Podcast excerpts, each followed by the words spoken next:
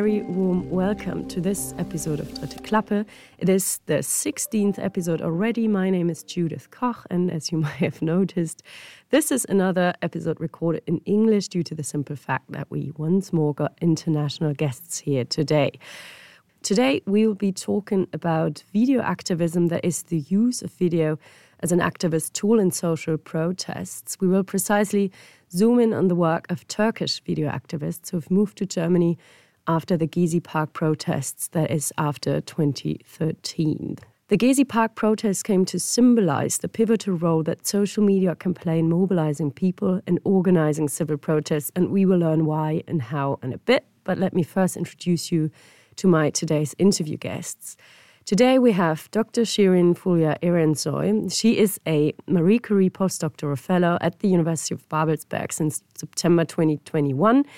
She's working on a project supervised by Professor Jens Eder entitled Video Act, the use of video as an activist tool of self representation for Turkish practitioners in Germany.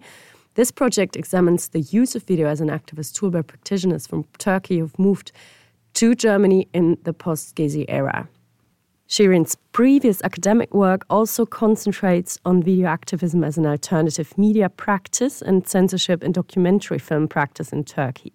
Her teaching and research interests comprise video activism, documentary film, censorship in media, gender and genre cinema, television cultures. Welcome, Shirin.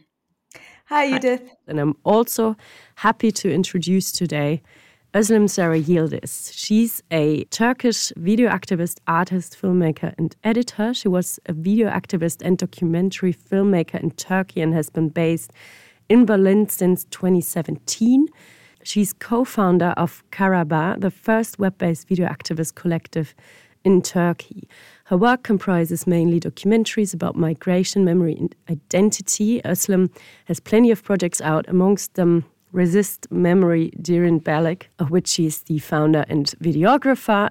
And she's currently working on a project regarding germicides in Turkey. Hi. A very warm welcome to you um, too. It's great to be with you too. My pleasure. So, today we will basically talk about the ways video can be used in social and political protests. However, in the sense that these have a direct effect on the livelihoods of those creating the video content. Uh, first, I might ask you, how do you actually define video activism? Um, so, it, I mean, for me, especially in the context of Turkey, um, I position video activism as an alternative media tool. And in order to understand why I do so, we have to understand how the media uh, is uh, operates in Turkey. So, uh, even before the Justice and Development Party came to power in 2002, media ownership had shifted away from journalists and where it was in the hands of conglomerate business tycoons. So, starting in the late um, 1980s, Turkey's media sector was already marked by the domination of corporate giants. When the AKP came to, to power, um, uh, then Prime Minister Erdogan supported businessmen from his close circles to become media owners. And so, pro AKP business proprietors who were actually operating in other sectors entered the media market one after the other through winning public tenders or establishing their new their own uh, media organizations. So these kind of new media owner businesses um, they had other kind of business involvements in other sectors and because they had to keep their relationships with the government, you know, pretty intact so that their other businesses didn't suffer, the news content started to, to suffer. So um, the media basically turned into a tool for propaganda. It circulated AKP's, you know, ideology and ideas, and critical journalism in that sense faced a very hostile operating environment, which kind of encouraged uh, self-censorship and compromised journalistic integrity for the sake of survival. So for me, this is where video activism comes in. It's um, emerged in Turkey as a widespread so- social opposition tool against common media practices. Um, it, it's a counter tactic against the mediated reality, which is controlled by the government. Um, many struggles in Turkey are overseen or they're ignored by the media. And when they're not ignored, they're often criminalized or they're framed in such a way that it creates kind of this sense of threat uh, in the public eye. So video activists in Turkey serve to document these struggles um, and voice the demands coming from marginalized groups and spread this reality to the public. Um, and since struggling, like struggles are a daily reality in Turkey, the urgency to get the message and evidence out there via social media platforms differentiates kind of this practice from more, let's say, long term projects such as political documentaries. Mm-hmm. You, as yeah. an as a video activist, Özlem, do you want to add anything? Do you like yeah, see yourself? I, mean, I think it's not just like about describing or defining what it is, because I don't really like making sharp differentiations between the practices, like the forms based on specific names. But I can talk about maybe at this point, at the very beginning, it would be more insightful to try to tell how I describe what I do with audiovisual materials or how I deal with them or why I use them or how I started using them. Either they are named under the category of video activism or documentary. So at the very beginning, I started making films by making short, let's say, witness videos or video videos about different sociopolitical movements um, especially in the capital of Turkey, Ankara, where I studied at university. And that was in the in the early 2000s, like namely 2000 2001. We had a collective um, called Kara which means Black News in Turkish, and that was the first online video activist collective of Turkey. And back then, we were not really naming what we were doing as such. I mean, as video activism, but we were basically going to the demonstrations in Ankara that were already that we were already participating as activists or that we were already in touch with or that we were part of as political subjects. So we were going to these demonstrations with our cameras or recording machines and filming these demonstrations and editing them to put them online at night on the internet. So as I said, it was the beginning of the millennia. And I guess around, I don't know, maybe 10% of Turkey was using the internet yet. So, as um, Shirin has described, this urgency was a very critical point um, because the main idea of the whole praxis of the collective was to try to keep an archive of these demonstrations and to try to spread their word. And because that was not, I mean, these, these, these words were not, these voices were not mainly represented or they were misrepresented in the mainstream media or media in general. So Kara Haber was a platform where different struggles, um, different political movements met. So this practice and approach have drawn the fundamentals of my filmmaking practice. So whatever forms my works take later on, there are always tools indeed that let me um, say something I would like to speak aloud, or they were ways of articulating my political position that strives to free, I don't know, a possibility of life maybe, so indeed, whatever I do, um, that's my aim in rough terms, I think. Mm-hmm. So um, political, not in the sense of major politics or not necessarily being political on the surface, but trying to um, build and maybe talk through uh, from a political subjectivity or acting accordingly. Yeah. So my filmmaking practice is just an extension of my total practice in life as a human being. So it's so basic. So coming back to your question about describing video activism in comparison to documentary filmmaking or so like political documentaries. So in, in regard to my practice, I describe briefly the main difference, if I had to say so, is the specific urgency video activism involves. Um, I do not really see much difference than that indeed. I mean, this does not, of course, necessarily mean that, for example, political documentaries do not have an urgency of, as such but rather that documentary or video activism just have different schedules or timetables. But of course, again, um, this comparison is emerging from my own practice and do not cover best definition. Did you ever run into any like resistance, like state resistance on the protests where like sometimes Of course, like almost in the demonstrations I we had, I mean not only me, but all my friends, we had like like physical um, how to say physical touch with the police, like violent touch, let's say, but also like they most of the times try to stop us from filming. Indeed, mm-hmm. like and it's really becoming worse and worse because recently, I think one year ago, they even tried to, that's a law that has just been passed in Turkey, they tried to totally cut the video activists or film people with camera to stop from filming the demonstrations. So that has always been the case, but it's really getting worse and worse. Yeah. So they are now legally trying to stop this. Yeah, there's just, if you don't mind me interjecting here uh, on what Özlem said, um, a year ago, yeah, I think it was in April 2020, actually two years ago. Wow, um, there there was this circular that was issued, and it it banned all audiovisual recordings of citizens and police at protests on the ground that these recordings breached the privacy of the individual. So it actually the the circular aimed to weaken police accountability um, and prevent kind of evidence colle- collection, especially in cases where the police committed violence against demonstrators. So this kind of created also an apprehension amongst people to you know to, to press that record button on the street. So it it potentially has the power to decrease the cameras recording human rights abuses during protests. So um, yeah so but i think these similar law, laws were tentatively tried to pass in uh, france and denmark and spain as well but i don't think it worked there. Um, but yeah it, it is in effect in turkey. Mm-hmm. Özlem, we, we have, um, yeah, learned a bit about your experiences and, and, your work already, but how would you like? You came to to Berlin, um, as I already said in the introduction, in 2017. How do you think, or like, how do you feel the situation in Turkey has changed ever since you moved to Germany? Um, how the situation changed? I think um, mm, it's getting worse. On one hand, since I came here, but on the other hand, it's really tricky for me to speak about Turkey when I'm living here because I don't really feel like I am the. Of course, I have the potential to speak about it, but I don't really see myself as the real actor because this is sort of not being rightful to the people who are really struggling there on the ground. Mm-hmm. So I can say that looking from here, I mean, of course, I have a fresh connection with Turkey. I'm going back and forth.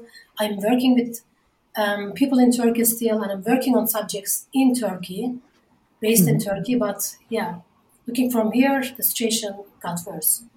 Yeah. And Shirin, now coming to your your research, um, now that we've heard about the the actual like practical side of video activism. How do you like methodologically engage with your research research topic? I mean you examine the use of video as an activist tool by practitioners from turkey. As i already said who came to germany post gezi or 2013 um, and what are the potential difficulties you meet while conducting your research? Um, yeah so when I, I initially wrote the project in 2018 um, and my aim back then was to kind of explore this the audiovisual production of essentially activists from turkey in germany because at that point there was this kind of new flow of migration from turkey to Germany, and it had become quite consistent. Um, as you mentioned, since the Gezi Park protests in 2013, a lot of people, um, you know, in the cultural, art, political uh, scene started to migrate abroad, and there were several reasons uh, for this, um, including kind of the erosion of civil liberties, the oppression of identities, and a general sense of disillusionment uh, regarding the future um, a lot of people were also forced into exile um, because uh, journalists, academics, politicians were being um, more and more kind of targeted by by the government, and in that sense, uh, producing other discourses became riskier and riskier. So. Um, in terms of the, the methodology that I've uh, en- I'm engaged with. Um, I'm doing at the moment uh, primarily uh, in-depth, uh, semi-structured interviews with video practitioners. Um, I started with individuals I already knew from Turkey or that I had read about in the media, and these individuals have also directed me to others that might be interesting to interview um, and who might be interested in being interviewed. So I spend quite some time getting to know these people, explaining the project and my own predicament, um, and my criteria for the selection of media practitioners um, to be interviewed is twofold. So one is their political identity entities in Turkey. Um, and the second is the activist discourses that are present in their audiovisual outputs. And so these interviews essentially serve as a starting point for the textual and discursive analysis of the videos. Um, but some of the difficulties that I've encountered uh, um, since I started my project six months ago, and Özlem kind of alluded to that when she described her practice, um, is essentially this this shift in practices and and the you know the the fluidity uh, of these boundaries, which are not so um, black and white. I mean, um, as I mentioned, video activism in Turkey is a practice born out of kind of this urgency to represent marginalized groups or misrepresented groups. Uh, because in Turkey, your basic rights are constantly being violated, violated on a day to day basis. And in Germany, difficulties are very different. And so, in that sense, representation also is shifting. There are a different, uh, there's a variety of genres and formats and approaches. Um, and in that sense, uh, and in that sense, um, yeah, we see, for example, more effective self-reflexive uh, practices that aim to create dialogue. So, in that sense, defining what video activism is was my primary difficulty. Um, and, and that's where I turned to the typology uh, put forward by Notley, Gregory, and Lowenthal, because they incorporate different video making styles and formats, um, which include kind of personal storytelling, um, storytelling that touches upon the affective, that empowers subjects. So, this extends the scope of video activism or audiovisual production with activist discourses beyond kind of the confinements of the strategic work of social movement actors.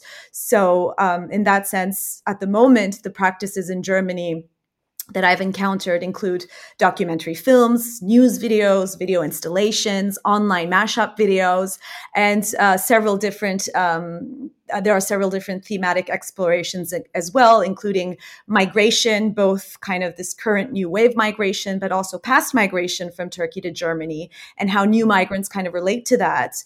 Um, other forms include kind of this documentation of social movements in, in Germany as an archival practice. Uh, so, this archival practice has also become quite important.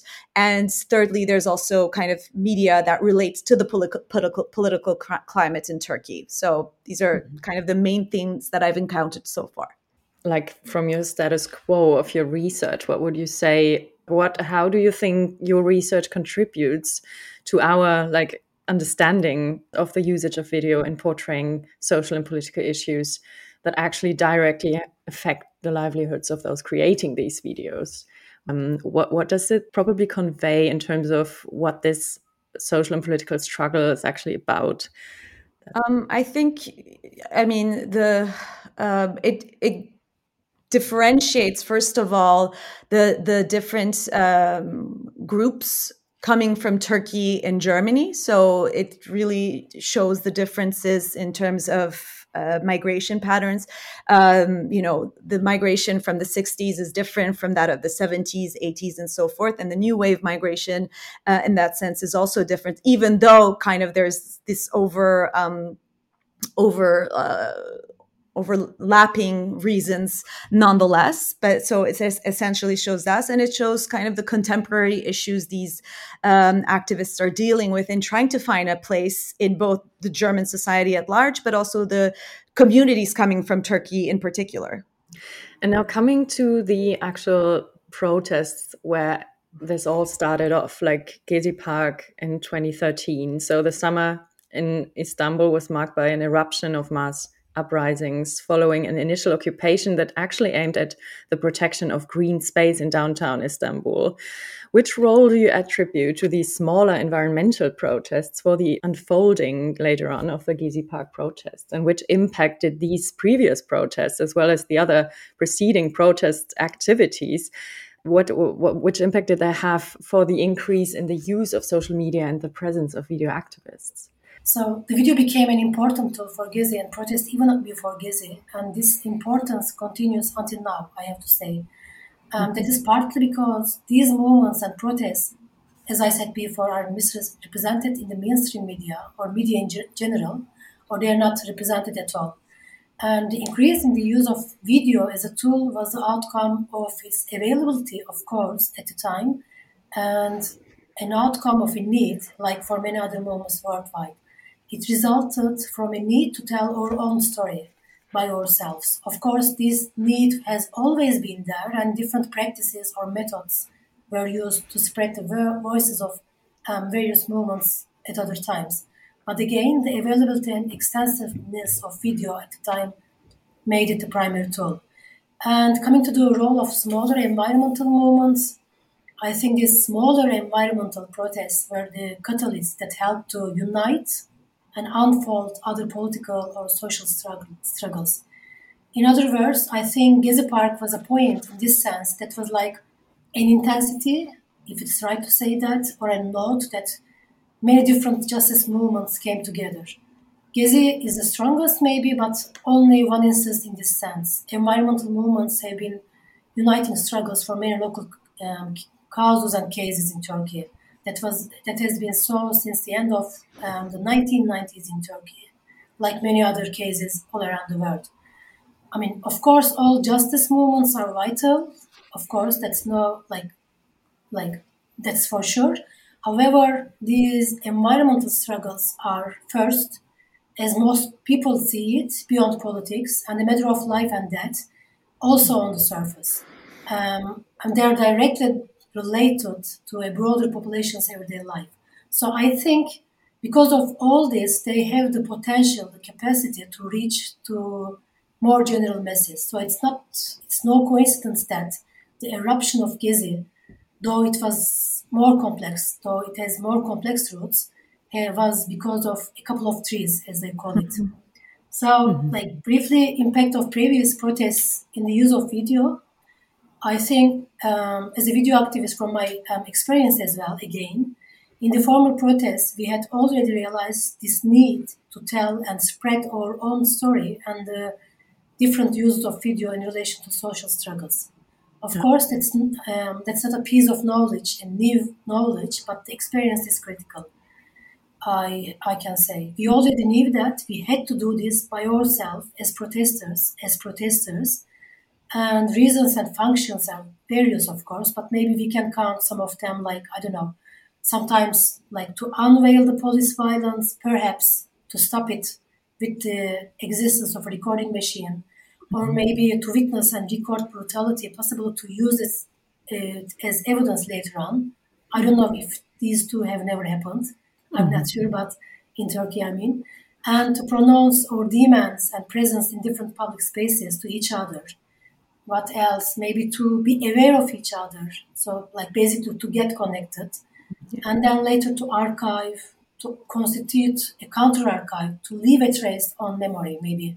Mm-hmm. These are just some of the needs we saw and practiced accordingly in different phases of video activism. Mm-hmm. So, like briefly, also um, how like political situation in Gezi got after how the political situation in Turkey got after Gezi. I, I think it got really more challenging in a way, but I really also believe that the political str- struggles got more strong after Gezi even I think that's not what is seen on the surface or what we feel like, which is not the case. I, I, I really believe like that. So um, the role of video activism. Um, so maybe briefly, uh, video activism of different sorts took different parts. So like exposing police violence, maybe preventing them, like I the things I counted, like distributing the news, making the protests and the protesters visible, and their discourses were also archiving. But I think at the time when Gezi was happening, um, I guess the most crucial contribution of video activists was making people at their homes aware of the pre- presence of the protesters in public space and their massive existence, I have to say, and the brutal police attack to peaceful demonstrations. So the connecting connecting people of on many levels in a sense. Mm-hmm. I guess that was the most significant contribution during the time it was happening just to expand on, on Özlem's last point, I mean, you know, the, the role of video activists during Gezi and how it was able to kind of get what was happening in the park out there uh, to the public was because um, essentially we saw how the media that you know the structure that i outlined er- earlier the workings of the media was was essentially became apparent for the first time for a majority uh, of the population because we didn't really realize or critically engage with the way the media functions. So, for example, the penguin story has become very infamous, right? So it's the symbol of of, of the resistance and it's the symbol of media complicity because when the the um, protests erupted uh, in late May, uh, CNN Turk, which is an affiliate of you know CNN that we all know international, um, chose to broadcast a documentary on penguins instead of informing the public about the events at the Gezi Park. So there were mm-hmm. very very few channels that were covering Gezi, and because of this lack of correct or even you know lack of information overall, there was this urgency to create. Um, an independent media, an urgency to kind of document what was happening to us and Özlem really uh, you know greatly explained the various um, things that were documented in that sense whether it's you know the police brutality um, spreading the spirit of the resistance documenting showing the daily life in the occupied parks or you know just creating a sense of solidarity overall. Um, it really became you know a vital kind of um, strategy uh, in, in, the context of, of this media that that failed to kind of um, that failed to kind of report on on, on what was happening. Um, and there's also kind of there's also you know this very famous photo that was um, you know uh, spread online, the woman in red, for example. This is a photo that was uh, you know distributed over social media, and it rallied the crowds to the park because it had a universality to it. It was a peaceful protester who was standing standing up for you know kind of these basic human rights basic ecological values. And it became a ca- catalyst uh, when in essence um, you know turning this kind of you know small maybe environmental protest into a nationwide pol- political political mm-hmm. demonstration against Erdogan and his authoritarianism. Yeah. Yeah yeah, that's really interesting. Thanks for expanding on that. And um, I, I, really found that that one um, um, aspect quite interesting, Özlem, that you just mentioned during your answer before. Um, if we sort of think about how these videos constitute space within the political and the material, basically, like what the position of the camera means and what the perspectives mean and, and what this proximity um, of video activists on the ground actually means for our perception. Um, what would you say are the aesthetics of these activist videos, and which, yeah, I might say, visual language do they use in relating to politics in an increasingly authoritarian setting? It's really hard to uh, maybe describe one visual language or aesthetic approach when it comes to the um, the videos or video activist works uh, emerging from Gezi. I think depending on the recording machine and the final destination or the distribution technologies aimed, there are different aesthetics. Like, I don't know, filming with cell phones, doing live broadcast, or recording with DSLR cameras, like more, you know, like setting, set aesthetics. Um, they cover different approaches, both because of the tool and the targets, aims, and channels. So maybe in means of aesthetics, like not really, I can't define these aesthetics with one word or like in with one category, but I think I can count a couple of aspects or, or like main titles, let's say. So even though it might not be counted as an aspect of aesthetics, I think humor was one of the critical and distinguishing aspects of the aesthetics of the videos in Gezi. I mean, that was not the most common one in means of all the videos, but the most distinctive compared to former video activist examples, like coming from 70s and 90s or 2000 as also I experienced. experienced. And the second, I think, distinctive point was the immediacy. I mean, because of especially because of the live um, live broadcasts with the cell phones, not only the video activism in general, but the immediacy brought by the live um, broadcast of the protesters. Of course, because apart from that, this, as all researchers would say regarding activist videos since the 70s, the position of the, the camera is mostly through the eye of the masses or from in the movement. Yeah. That's that's always almost always the case for video activism or witness video. So that's another decisive aesthetic element, I think. And apart from this, I think there were examples which were which were using an aesthetic language that is, I might say, at times sort of pornographication of violence or using a voyeuristic eye that is that's something I'm really critical about. But but also I believe that that necessitates a, a real long discussion because maybe this sort of display of violence has the potential to move the masses. Mm-hmm. Uh, so I'm not sure if it should be shown or to expose the violence like that, to be a witness of it like that, or it should, or if we should find ways of dealing with these violent images somehow differently. But their contribution is huge, and we have to claim that. But um, adding to all this, for me, um, an overwhelmingly unique material or aesthetic approach was the ways the everyday life in the park was recorded with an observatory stance. This is also like because also this is also my experience, and this is like the most important tool or a way for me. Because I believe um, the images of that sort, like the observatory images of the everyday life, are what is left from this experience of making the commons or construct, constructing, let's say, um, a life to come through a collective practice based on um, claiming the commons. Mm-hmm. So that was again how I chose to record the event. Like like at the beginning, you mentioned these um, resist memory videos. So I think basically that is like the frame of the general esthetics mm-hmm. of the videos in in Gezi for me. Mm-hmm.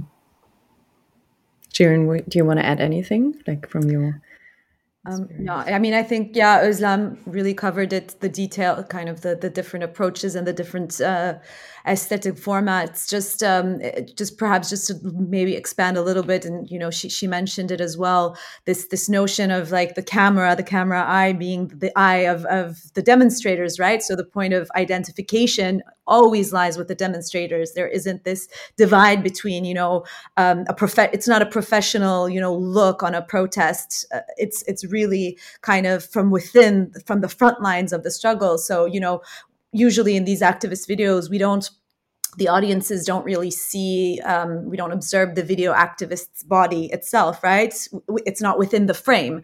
Um, we we feel the shakiness of the camera. So we actually the body of the activist in movement is what is felt in the video. So their proximity to the violence make um, uh, make these videos an important resource to understand kind of the subjective experience of the protester, right? So, an ordinary person out there um, who finds themselves in the front lines of the struggle. So, um, they embody kind of this point of view of the protester and, um, you know, and make sure that the identification kind of lies with them because usually, and if we look at, you know, the contemporary kind of social uh, struggles in Turkey, whether it be the women at the moment, the women's movement and the LGBTQI plus movement are essentially the strongest ones. They're the ones that um, the people that suffer as a result of, of social and economic mandates. And so they're the ones who are exposed to violence, to discrimination. You know, public spaces are not safe for them. So video activists and and um, and you know there are video activists within these movements they use these movements use video as an important uh, tool um, to to kind of document uh, their their uh, activities. Um, so yeah, video becomes kind of this audio visual voice for them to express their conditions and their discontent and expose essentially this unlivability. And in that sense, you know, they form alliances and they disrupt the normative structures of power. So this is mm-hmm. uh, essentially the most important um, thing that they do in order to create awareness, uh, mobilize people, um, and yeah, inform this visual memory because um, you know they're not they're not documented by anyone else. So this this importance of of rewriting and writing history through this documentation is very important. Yeah. And now um, perhaps moving on to those yeah in, in exile i mean the most prominent example is probably uh, can dündar who was arrested in in Turkey in 2015 and has been in exile in Germany since 2016, um, and who also like carried on working here as, as a critical journalist. Also, how do you, Özlem, like carry on your work over here? Um, how do you like organize yourself with others? other former video activists in Turkey? Um, do you like perhaps join networks or how, how do we have to imagine what you're doing here now and how your work has maybe changed I cannot say. I mean, when it comes to like, I cannot say really. There's a group of video activists per se who move to Berlin together or who act or organize together. But I can say for sure that um, the networks we had beforehand still continue because our roots, our relation to Turkey is still fresh, and we keep a constant political connection. That's that's for sure. And um, I think that's also the case for most of my friends I mean, not specifically for video activists, but that's the case for real filmmakers of Turkey or people from other disciplines as well. And I see keeping this connection is essential for how we act and how I act or exist. And um, because of this, I mean, that's also like one of the fundamental reasons I choose to work on a subject matter in Turkey for my upcoming film. And yeah, so because I mean, I like for my work here, I'm working also. I still continue working with some um, Turkish artists or filmmakers. I continue working with them. I continue working with my fellows in in Turkey. So this network is enlarging. I think it's like it's not transnational in a way. It's hmm. more transnational than it was before. So like keeping these connections in Turkey and, and here, and also because so many people have moved to so many different countries so this connection is expanded, but adding new people and new places. Mm-hmm. And what would you say? What which changes in the narrative or in the ways you portray the situation in Turkey are discernible in your own work? Um, my own work. Okay, I think like there are two main changes in means of my work. One is in means of form, and the other is uh, in means of content. Because back in Turkey, um, I have worked on many different subjects, but explicit, explicitly focusing on migration started back in 2015, 2016, when I was still living in Turkey. And that was when the refugee movement to Europe, mainly from Syria, was um, one of its peak points. I think the, the peak point, maybe. And Turkey was one of the hot points of this passage, and hundreds of people were dying on the shores of Turkey, um, trying to reach Europe. So when that was the case, xenophobia and racism they were enormously increasing in Turkey. So um, as people with having the tools such as camera and editing, we thought we had to do or say something about this. So with a couple of friends, we have realized a project called Welcome to Turkey, where we made a series of short videos covering the first person narratives of the newcomers from Syria to Turkey. So the idea was basically to create an excuse to get to know each other, welcome our new neighbors from Syria as a bit older inhabitants of Turkey, and try to put a small stone in the fight against xenophobia and racism in Turkey. And indeed, up until then, migration has not been a real issue for me, and Welcome to Turkey was the first work in this sense.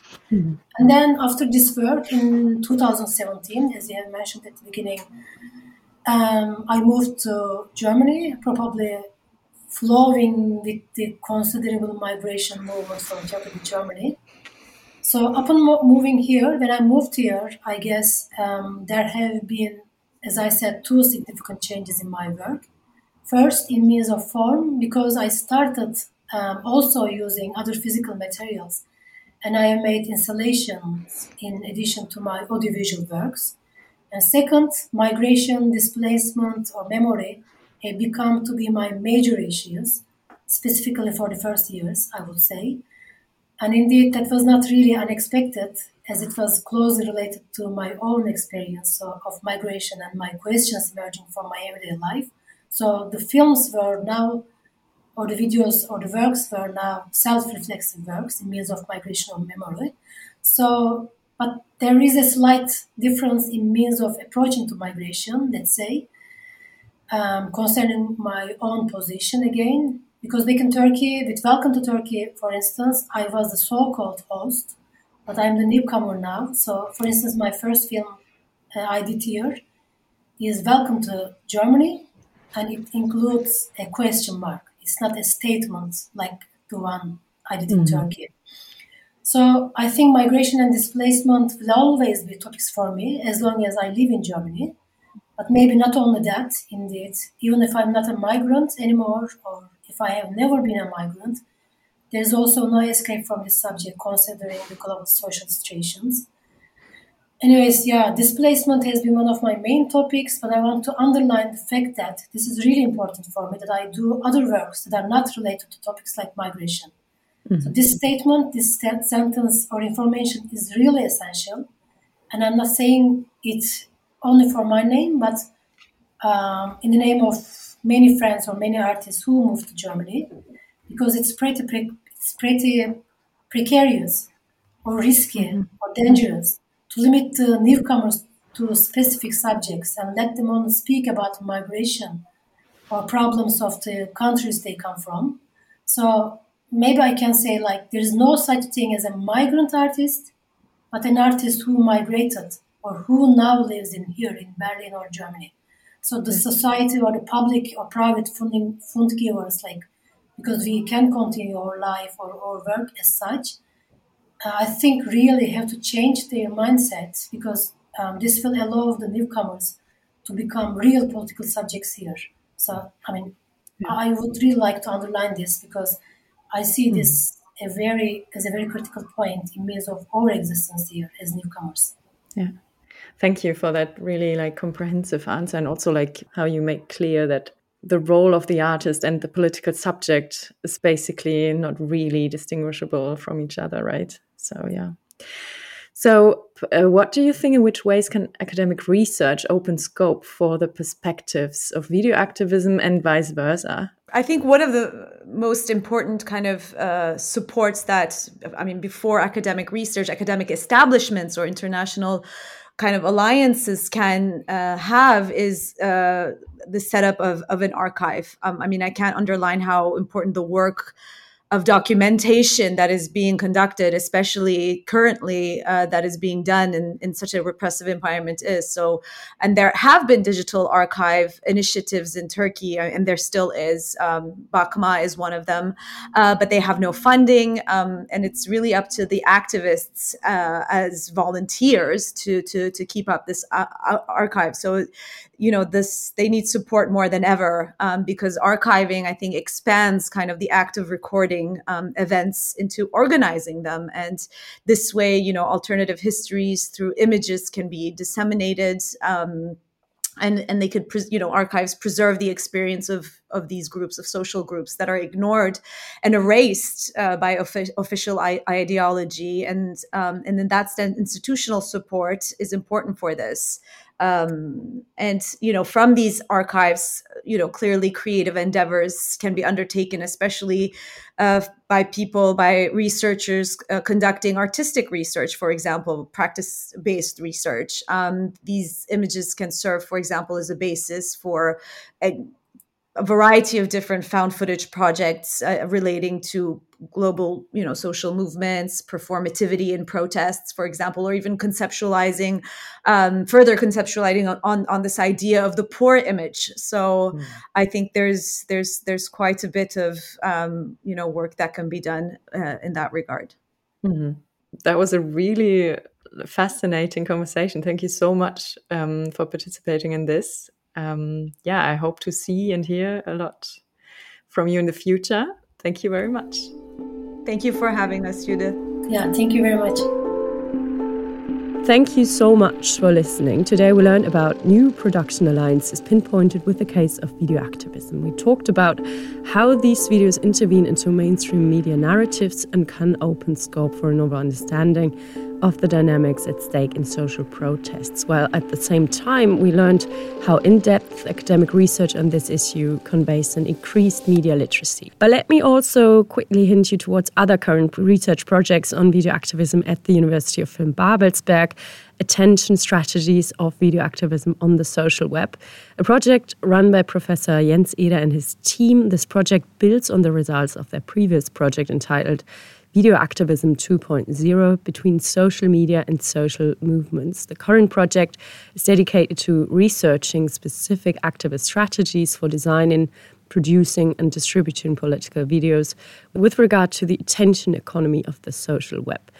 And let me also mention the newly launched website Social Impact of Audiovisual Media by Jens Eder, Film Uni fellow Katalin Brilla, and Tobias Grake. That includes lots of interesting resources on impact strategies of audiovisual media and their social effects, including an, an international symposium organized last year, which is also available there. As always, thanks to the team, and I'm hoping to meet you back here again for our next episode. Thank you.